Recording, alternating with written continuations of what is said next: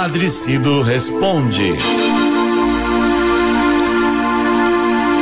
Hoje eu vou responder à pergunta da Graça, Graça Paiva.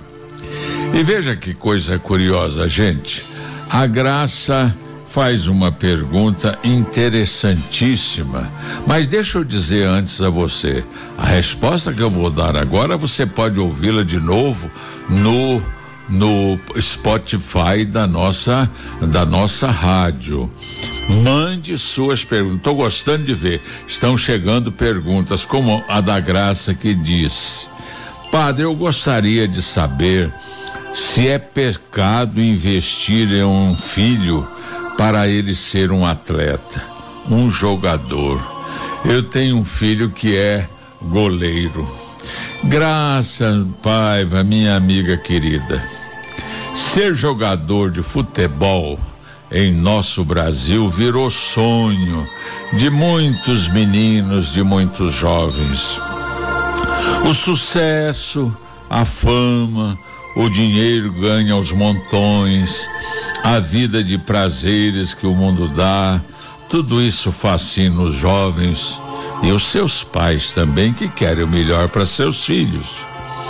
O que pouco se discute, graças, o que pouco vem à tona é que por trás de poucos, pouquíssimos jogadores que fazem sucesso, há milhares de jogadores que vivem no anonimato, muitos deles recebendo tão pouco que não dá nem para viver com dignidade.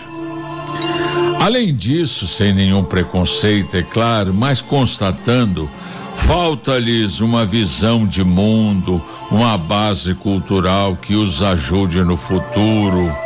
Outros desafios diante de outros desafios fora das quatro linhas do campo. Num país pobre, muitos meninos acrescentam o sonho de ajudar sua família. E isso é bonito, mas nem sempre é fácil sucesso. Entristece-me ver o abandono da escola, o investimento no futuro do, do, do seu futuro e a ausência de ideais maiores nestes jovens. Eu acho então, minha irmã, que você deve dialogar muito com seu filho, você, seu marido. Fale da importância do, do estudo.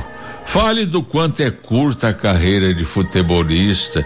Incentive-o, é claro, a ir em frente se ele se sente com talento.